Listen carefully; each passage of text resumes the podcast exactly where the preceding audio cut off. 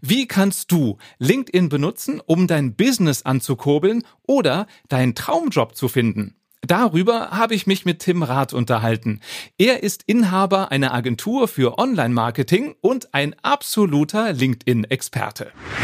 Willkommen bei Der Jobcoach, deinem Podcast für bessere Zusammenarbeit, wirkungsvolle Führung und mehr Arbeitsfreude. Ich bin Matthias Fischedick. Schön, dass du dabei bist.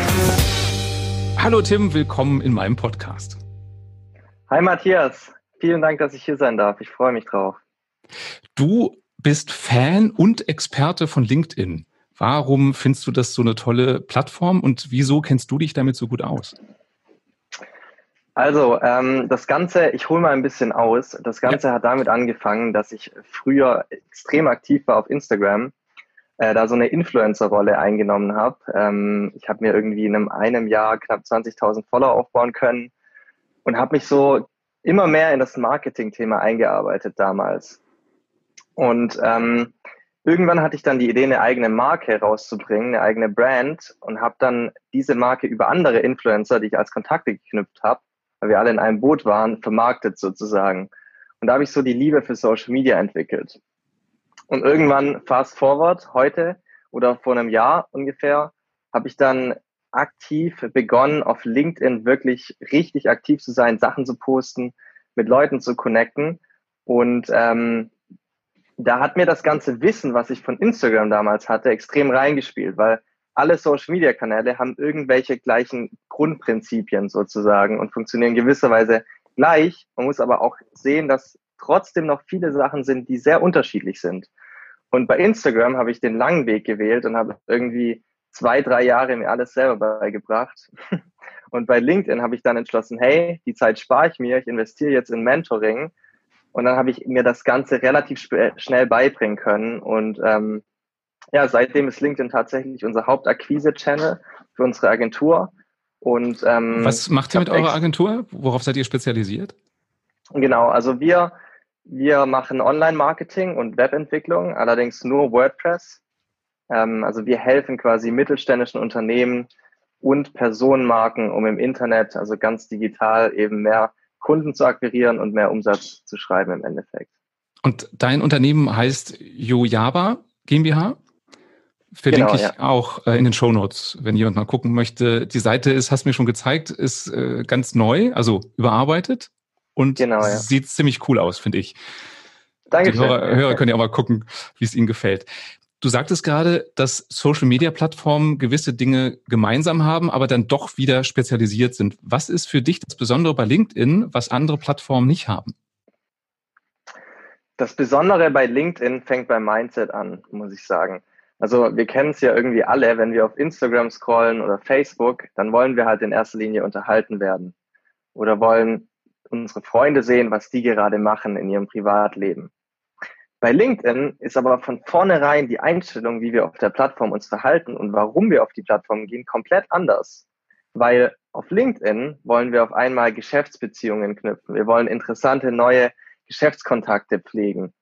Und ähm, dementsprechend haben die Leute ein Geschäftsmindset. Also sie wollen wirklich Kontakte knüpfen, die sie in ihrem geschäftlichen Umfeld weiterbringen, eventuell Kunden, eventuell neue Mitarbeiter, eventuell mehr Wissen, ähm, sich informieren über ihr Feld.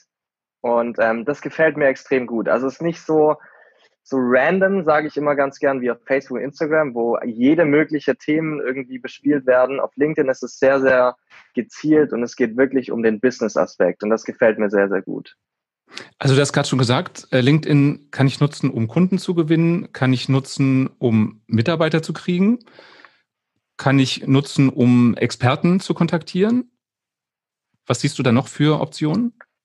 Genau, also auf LinkedIn ist es halt so, dass ganz viele Experten in ihrem Feld eben wirklich kostenfreien Content bereitstellen, um das Netzwerk zu informieren und zu educaten, also zu, zu lehren dieser Content ist teilweise sehr wertvoll. Also ich habe so viel schon über einfach nur simplen organischen LinkedIn-Content gelernt, weil ich halt jeden Tag logischerweise reinschaue. Und teilweise sind so wertvolle Tipps, dass sie mich wirklich geschäftlich extrem weiterbringen oder mir neue Anreize geben.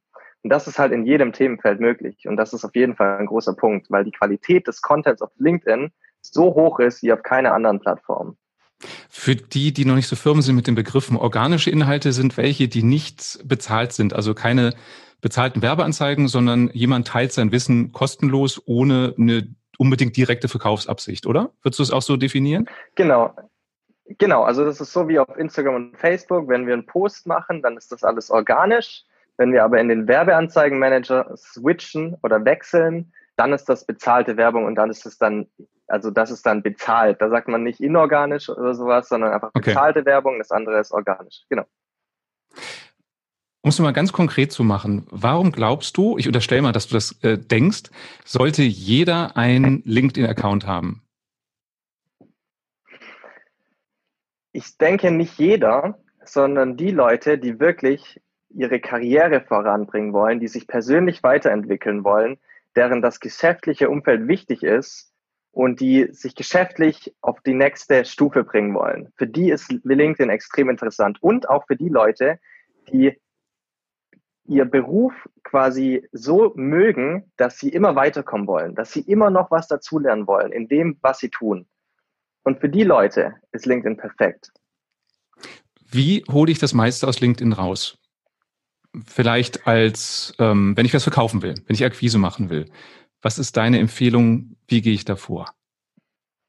Genau, also bei, bei dem Akquiseprozess auf LinkedIn äh, entscheide ich immer gern zwischen Inbound und Outbound.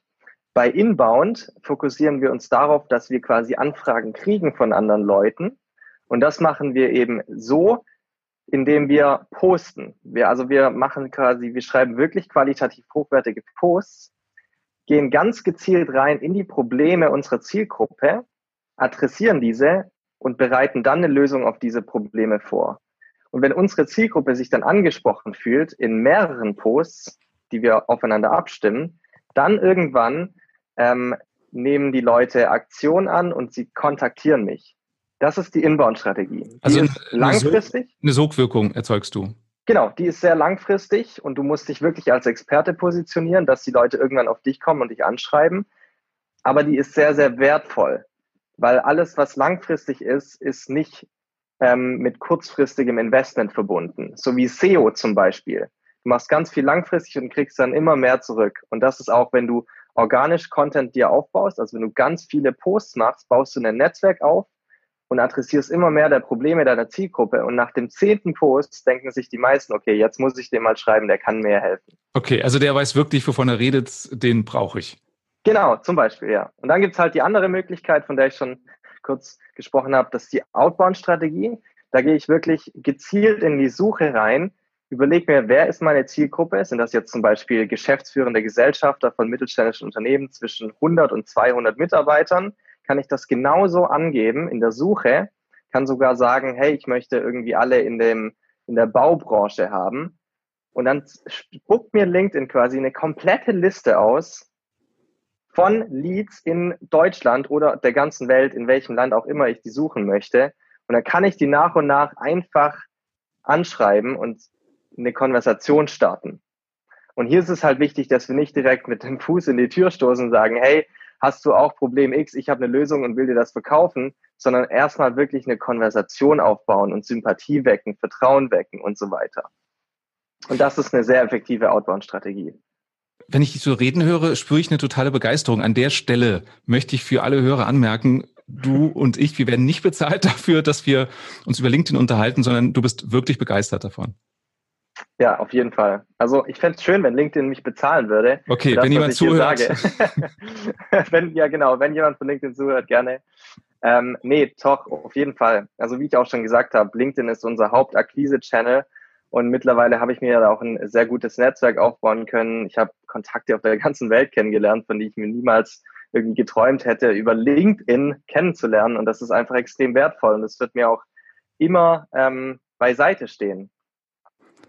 Worauf kommt es an, wenn ich Content kreiere? Muss der besonders lang sein oder besonders in die Tiefe recherchiert sein? Gibt es da irgendwie Grundregeln? Also beim Content, was, was ich, also womit ich die Erfahrung gemacht habe, ist, dass man eine coole Balance finden soll zwischen wirklich sehr geschäftsfokussiertem Business-Content und aber auch trotzdem nicht das Persönliche zu vergessen. Also ich habe mir so die Faustregel entwickelt, dass ich drei Business-Themen adressiere, also wirklich in Online-Marketing reingehe, vielleicht ganz tief in Facebook-Ads, was gerade mit Facebook-Ads während der Krise passiert, warum die CPM-Preise sich halbiert haben, also wirklich sehr spezifisch reingehe. Um dich dann als aber, Experte für Online-Marketing darzustellen. Genau, ja. Und mhm. dann auf der anderen Seite aber jeden dritten, vierten Post, vielleicht fünften Post, wirklich was Persönliches reinbringen. Also wo ich zum Beispiel sage, hey, heute habe ich mal wieder ausgeschlafen und ich habe mal wieder gemerkt, wie wichtig es ist, auch mal eine Pause zu machen und zu regenerieren. Also wirklich was, was mein persönliches Learning ist. Und damit connecten die Leute auch und sehen den Mensch hinter dem Experte sozusagen. Und diese Mischung, die ist halt extrem wertvoll. Das heißt, die Länge ist es gar nicht unbedingt, sondern eher die Qualität. Genau, auf jeden Fall. Also mit der Länge kann man natürlich auch spielen. Ähm, tatsächlich glaube ich, dass wenn man wirklich was an Wert vermitteln will, ist es sehr schwer, das in ein, zwei Sätzen zu tun. Also so habe ich ähm, die Erfahrung gemacht. Was natürlich extrem gut funktioniert, sind Videos. Und da kann man dann gerne mal ein bis zwei Sätze davor schreiben, im Sinne von, hey, in diesem Video geht es um X und Y. Ähm, aber im Video geht man natürlich dann noch tiefer in die Materie rein und erklärt das wirklich von allen Aspekten dann. Und das ist halt sehr, sehr wertvoller Content dann durch Video, weil man das Persönliche hat, so wie wir jetzt auch über Video. Für die, die über YouTube schauen und nicht den Podcast anhören, die sehen uns ja hier. Mhm. Und das macht es alles viel persönlicher und schöner, ähm, als wenn man einfach nur einen Text liest. Und da kann man so ein bisschen beide Aspekte verbinden. Was ich mich immer gefragt habe, vielleicht hast du eine Antwort drauf. Ist es schlau, bei Videos immer Untertitel mit einzubauen, falls es jemand im Büro sich angucken will und den Ton nicht aufdrehen kann? Auf jeden Fall. Also wir schalten ja auch viele Werbeanzeigen für, für Firmen und für Marken im Mittelstand. Und wenn man die Statistiken kennt, es ist so, bei, bei Nutzern auf Social Media haben 80 Prozent immer den Ton aus. Das bedeutet, wenn ich ein Video hochlade ohne Untertitel, fallen mir schon 80 Prozent weg. Wenn ich jetzt aber ein Video hochlade mit Untertitel, dann erreiche ich 100 Prozent der Leute. Deswegen empfehle ich immer, und wir schalten auch ausschließlich Werbeanzeigen mit Untertitel, weil sonst geht uns 80 Prozent flöten, immer, immer, immer Untertitel reinmachen. Das ist extrem wichtig.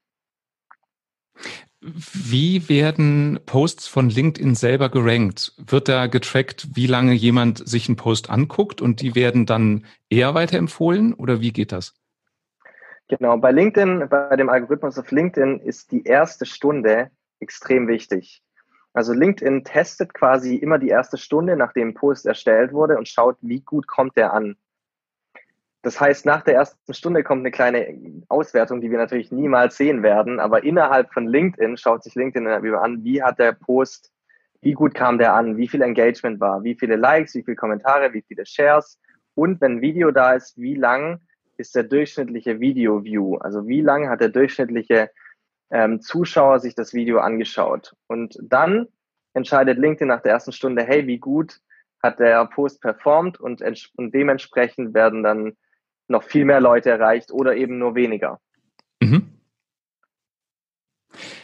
Wie gehe ich vor, wenn ich einen Outbound-Ansatz verfolge? Was sind so schlaue Ansätze, Intros, mit denen ich in Kontakt gehe mit jemandem? Meinst du jetzt ganz praktisch, also so den ersten Satz zum Beispiel? Hands-on, genau. Okay, okay. Also was, was tatsächlich immer funktioniert, ist, dass man irgendeine Gemeinsamkeit findet. Also wenn ich zum Beispiel jetzt dich anschreiben würde, Matthias, würde ich schreiben, hey Matthias, ähm, ich habe gesehen, du bist auch Coach, du bist viel ähm, als Speaker unterwegs und coachst eben im Jobbereich. Und deswegen dachte ich, hey, weil ich auch mich, mich gerne mit Unternehmern connecte sozusagen, dachte ich, wir können uns sicher gut austauschen. Viele Grüße, Tim, ich würde mich freuen. Irgendwie sowas. Also wirklich mhm. eine Gemeinsamkeit suchen, personalisieren, das ist ganz wichtig. Also nicht irgendwie so, hallo, hab gesehen, du bist auch Unternehmer, lass connecten, sondern das ist null persönlich, ähm, sondern einfach wirklich was Persönliches, wo ich die Leute direkt anspreche. Das funktioniert am besten. Ja. Ist auch mein eigenes Erleben, wenn jemand so einen Standardsatz schreibt, denke ich, du hast dich gar nicht mit mir befasst, ähm, hast noch nicht mal fünf Minuten oder drei oder wie lange das dauert, investiert, um zu überlegen, was du Persönliches schreiben kannst. Und das ist ja schon erst Zeichen von Wertschätzung, wenn der andere zumindest ein bisschen guckt, was ich so mache. Auf jeden Fall, absolut das ist auch das A und O, dass man nicht einfach blind Leute anschreibt, sondern sich wirklich die Zeit nimmt, kurz zumindest mal auf das Profil zu schauen, irgendwas suchen, was einem auffällt.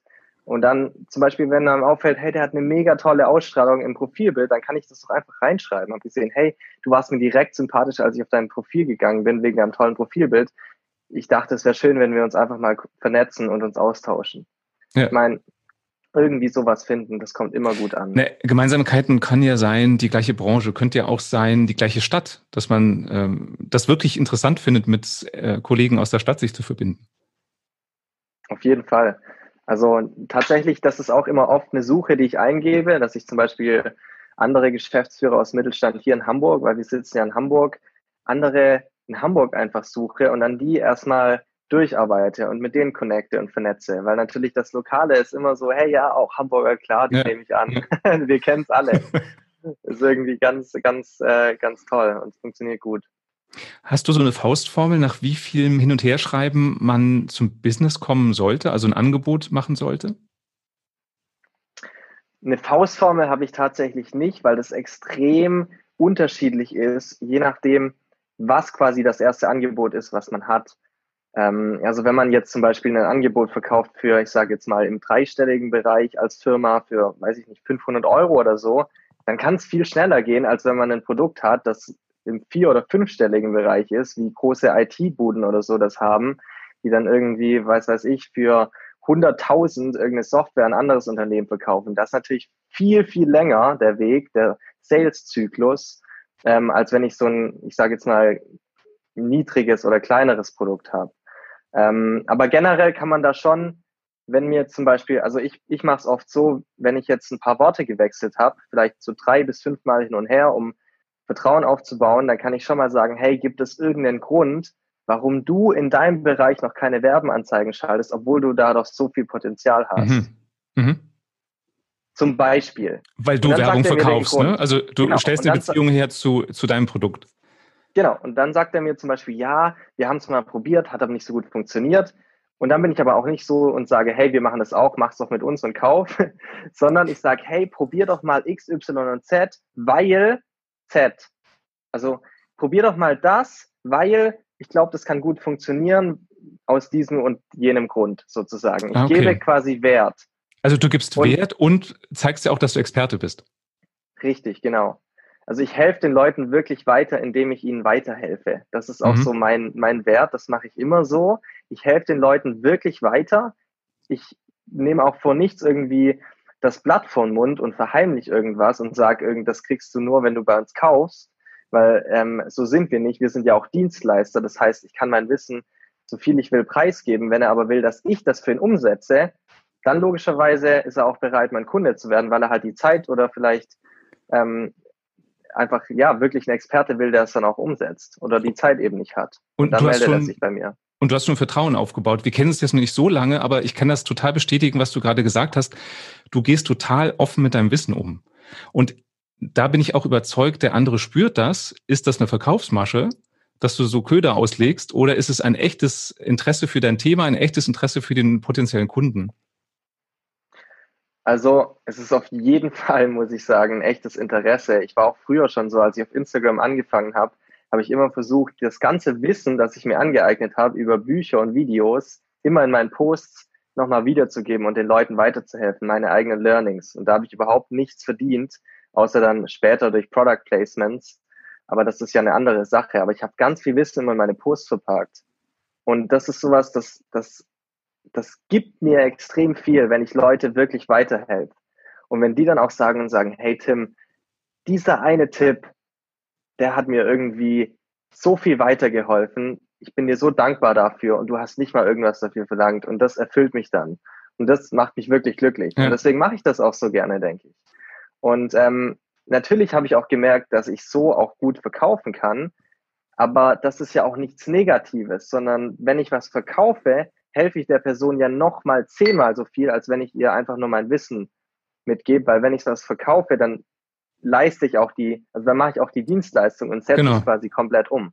Du gibst den Gegenwert. Das ist ja nicht Geld aus genau. der Tasche ziehen, sondern du gibst Richtig. einen Gegenwert. Und meine Erfahrung ist auch, selbst wenn jemand nicht direkt kauft, hat er dich positiv in Erinnerung und kommt vielleicht zwei Jahre später wieder. Weiß nicht, wie es bei dir ist. Bei mir ist es öfter so, dass Interessenten dann nach ein paar Jahren kommen und äh, mich buchen. Und an die hatte ich das, gar nicht mehr gedacht. Ja, da sprichst du, da sprichst du ein extrem wichtiges Thema an, das ich auch immer wieder in meinem LinkedIn-Coaching preisgebe. Und zwar, dass wenn du auf LinkedIn immer wieder Content postest, dann bist du quasi omnipräsent in deren Köpfe. Das bedeutet, dass wenn jetzt ein Geschäftsführer, also du stellst dem eine Anfrage, sagst du, hey, würde mich freuen zu connecten, weil wir sind doch beide aus Hamburg, ähm, ich freue mich auf den Austausch und so weiter und dann kommt erstmal nichts mehr von dir, aber er sieht direkt deinen Post oben, er sieht, wie du direkt 50 Likes kriegst, weil du ein großes Netzwerk hast, hm.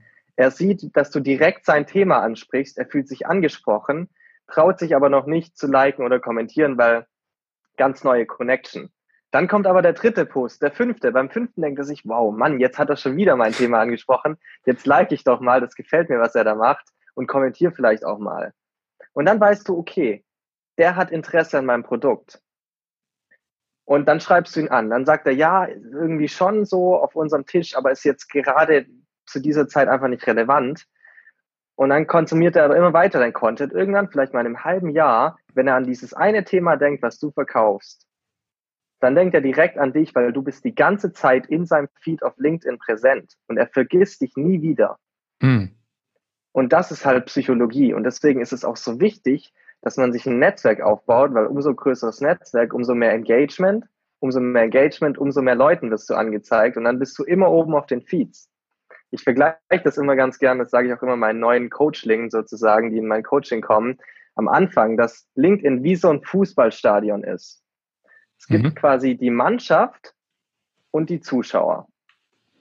Und die, die auf dem Feld stehen, sind die Spielmacher. Das sind aber nur ist ein, ein extrem geringer Prozentteil von den ganzen Leuten, die im Stadion sind. 99 Prozent schauen zu. Aber jetzt ist es so, dass die, die die Spielmacher sind, nicht alle gut spielen. Das heißt, die meisten wissen gar nicht, wie man wirklich guten Content schreibt auf LinkedIn. Die haben nicht das Schema drauf die allerwenigsten wissen, wie man einen Post aufbaut, der auch wirklich Interesse weckt und wo die Leute auch wirklich kommentieren wollen. Und das sind halt genau die Leute, die dann die ganze Zeit oben sind auf dem Feed und die jeder quasi immer sieht, wenn er in LinkedIn reingeht, immer, ach, der schon wieder. Wir kennen es doch sicher alle. Und so ist es halt auch auf LinkedIn, dass wenn du wirklich weißt, dass du zum Beispiel im ersten Satz in einem Post direkt die Aufmerksamkeit ziehen musst, weil sonst niemand deinen gesamten Post liest, und das dann auch immer anwendest, dann bist du halt Spielmacher und da willst du hin. Das heißt, in der Essenz, auch bei LinkedIn gilt, Content ist King, oder? Auf jeden Fall.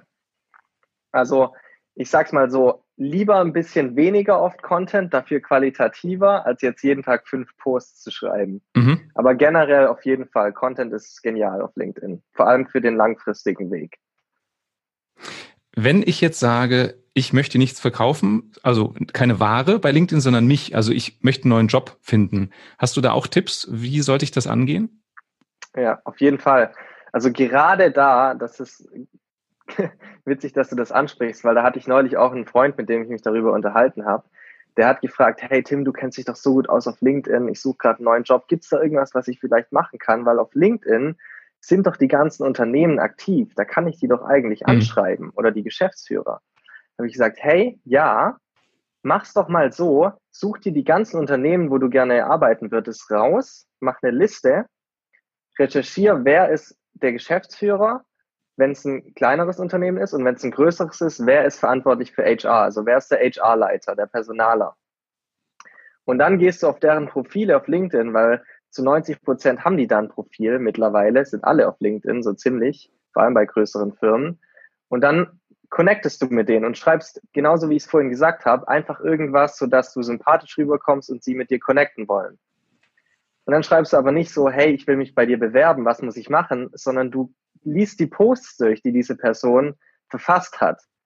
Und beim nächsten Post schreibst du einen Kommentar, der diese Person nochmal zum Nachdenken äh, verleitet oder noch zusätzlichen Wert vermittelt. Das heißt, wenn jetzt ein Personaler irgendwas schreibt über, hey, heute haben wir unseren 300. Mitarbeiter eingestellt, kannst du irgendwie dazu schreiben, hey, herzlichen Glückwunsch, ähm, was ist denn euer Ziel, bei welcher Nummer wollt ihr bis zum Ende des Jahres sein? Irgendwie mhm. so, mhm. um eine Konversation anzufangen.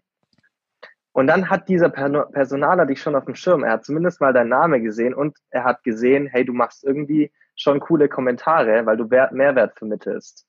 Wenn du das bei jeder Person machst, bei der, bei dem Unternehmen, wo du arbeiten möchtest und öfters auch, nicht nur bei einem Post, sondern vielleicht bei fünf und nach dem fünften Mal kommentieren, schreibst du diese Person direkt an und sagst, hey, ich finde dein Content so cool auf LinkedIn, was muss ich machen, um bei dir arbeiten zu können? Ah, okay. Irgendwie so.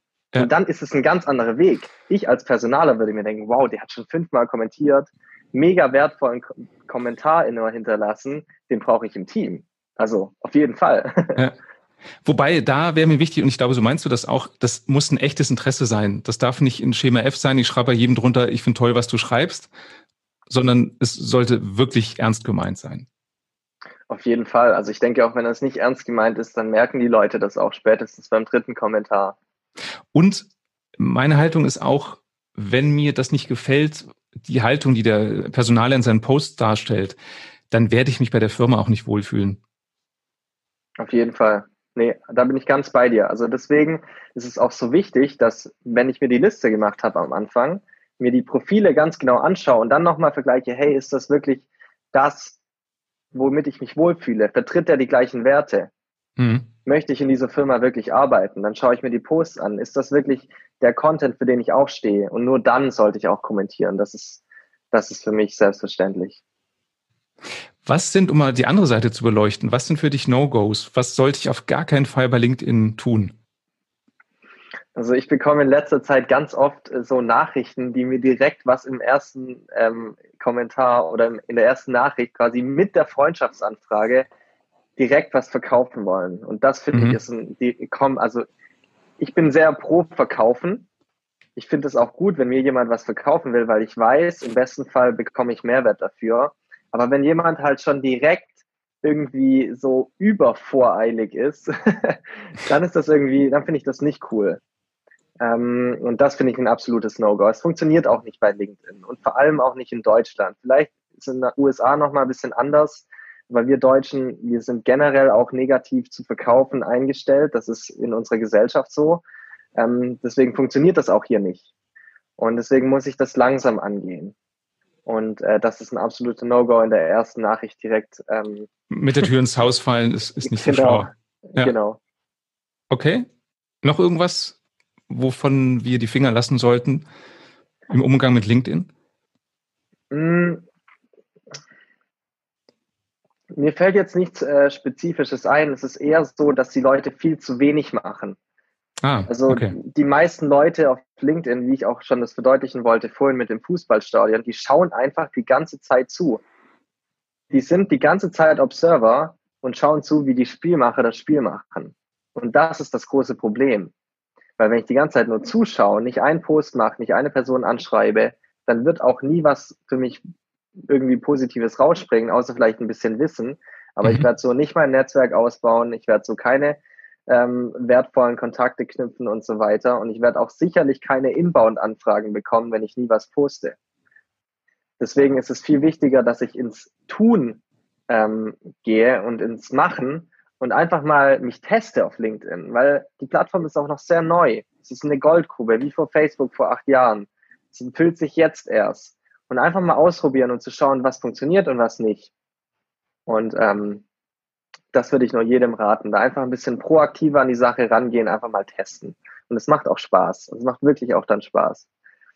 Wie ist das, wenn ich Kommentare zu meinen Posts kriege? Sagst du da mindestens liken, besser noch wieder kommentieren den Kommentar?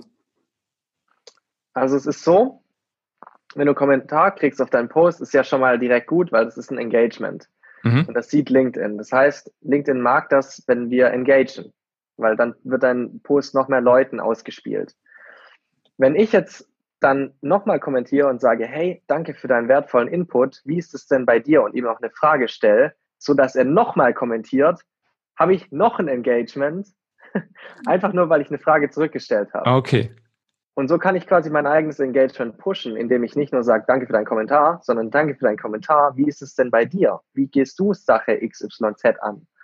Okay. Und dann antwortet er. Und dann entstehen da auch ganze Konversationen und vielleicht sehen das dann auch andere und steigen noch mit in die Konversation ein. Das habe ich ganz oft. Und dann hast du viel mehr Engagement und erreicht zehnmal mehr Leute im Endeffekt. Okay, also guter Inhalt, gute Interaktionen bringen mich nach vorne bei LinkedIn. Genau, auf jeden Fall. Und auch wirklich die Kommunikation in den Kommentaren, also der, der aktive Austausch. Ja. Wenn jemand sagt, er würde gerne von dir, Tim, gecoacht werden, was LinkedIn angeht, der sagt, ich habe jetzt an dem Podcast gemerkt, der hat ja wirklich Ahnung und ich möchte mehr. Findet man ja. das auf eurer Homepage, auf der Yojaba-Seite oder wo finde ich was über deine Coachings? Nee, tatsächlich äh, nicht. Bei dem LinkedIn-Coaching ist es so, wir vermarkten das überhaupt nicht. Du wirst hm. es auch nicht mal auf unserer Website finden. Du wirst es nicht mal in meinem LinkedIn-Profil sehen, witzigerweise. Ähm, weil bisher ist es so eine Sache, die, die ähm, möchten wir nur unseren Bestandskunden anbieten. Wir haben auch ein paar Ausnahmen schon gemacht. Ähm, allerdings ist es halt so, dass ich da sehr viel Zeit investiere und mich halt auch ums Tagesgeschäft hier kümmern muss, um die Aufbau der Agentur, dass alles läuft mit den ganzen Projekten, die wir hier haben. Und ich das so ein bisschen nebenher mache, weil ich halt gern mein Wissen weitergebe. Aber wenn jetzt jemand sagt, hey, ich bin da zu 100 Prozent committed, ich möchte wirklich lernen, wie das geht und ich gebe auch alles dafür, ähm, dass ich die Sachen im Coaching, die mir, also die ich dann demjenigen sage, auch umsetze, da bin ich natürlich immer offen, auch mit der Person zu sprechen, wenn sie nicht schon unser Kunde ist. Okay. Und wie sollen die Hörer dich kontaktieren, wenn sie Interesse haben? Ähm, am besten direkt auf LinkedIn mit einer okay. coolen Nachricht. Gut, dann also verlinke ich dein Rath, genau. Profil auch hier in den Show Notes. Sehr gerne, genau. Tim, vielen Dank, äh, dass du deine Schatzkiste so weit schon geöffnet hast, ohne dass wir ein Coaching bei dir gebucht haben. Das weiß ich sehr zu schätzen. Gerne. Was hast du abschließend noch für so einen Basic-Tipp? Was ist dein Erfolgsrezept, unabhängig von LinkedIn? Was bringt dich weiter? Mein Basic-Tipp, was mich wirklich weiterbringt. Ähm, ich habe es am Anfang mal angesprochen tatsächlich und das war, dass ich bei Instagram mir alles selber beigebracht habe über Jahre und deswegen so lange gebraucht habe. Bei LinkedIn habe ich eine Abkürzung genommen, weil ich in Mentoring investiert habe. Und das kann ich wirklich nur jedem empfehlen, in Leute zu investieren, die schon da sind, wo du sein möchtest, um deren Wissen zu erkaufen, sozusagen. Weil wenn du das Wissen hast, weißt du ganz genau, wie du Schritt für Schritt dahin kommst. Mhm. Und dann musst du es einfach nur umsetzen. Und das ist simpel. Und der Mentor wird dich auch immer wieder ermutigen, das umzusetzen. Und das ist das Geniale daran. Und du hast auch so ein, so ein Commitment, weil du hast Geld in die Hand genommen, ah, du hast in okay. dich investiert und dann musst du es auch umsetzen. Weil wenn du es nicht machst, dann wirst du dich ärgern, dass du investiert hast. Und ähm, das ist auf jeden Fall eines der, äh, eines der größten Erfolgsrezepte, die ich mitgeben kann. Und das ist ja auch ein guter Test. Bin ich bereit, für, für das Wissen in einem Gebiet Geld auszugeben? Wenn ich nicht dafür bereit bin, ist mein Interesse wahrscheinlich auch gar nicht so groß an dem Thema. Genau, dann ist es nicht wichtig, absolut. Okay. Vielen Dank, Tim, und ich hoffe, wir sehen uns dann bald mal wieder persönlich. Entweder in Hamburg oder in Köln oder in München, wo wir uns kennengelernt haben. Ja, unbedingt. Ich freue mich schon, wenn du auf einen, auf einen leckeren Espresso hier bei uns vorbeikommst ja. in Hamburg. Das war der Jobcoach. Wenn dir diese Folge gefallen hat, dann empfiehl sie gerne weiter. Und wenn du selbst nie wieder eine Folge verpassen möchtest, dann klicke jetzt auf den Abonnieren-Button und du kriegst automatisch eine Info, wenn es etwas Neues gibt. Schön, dass du dabei warst und bis bald.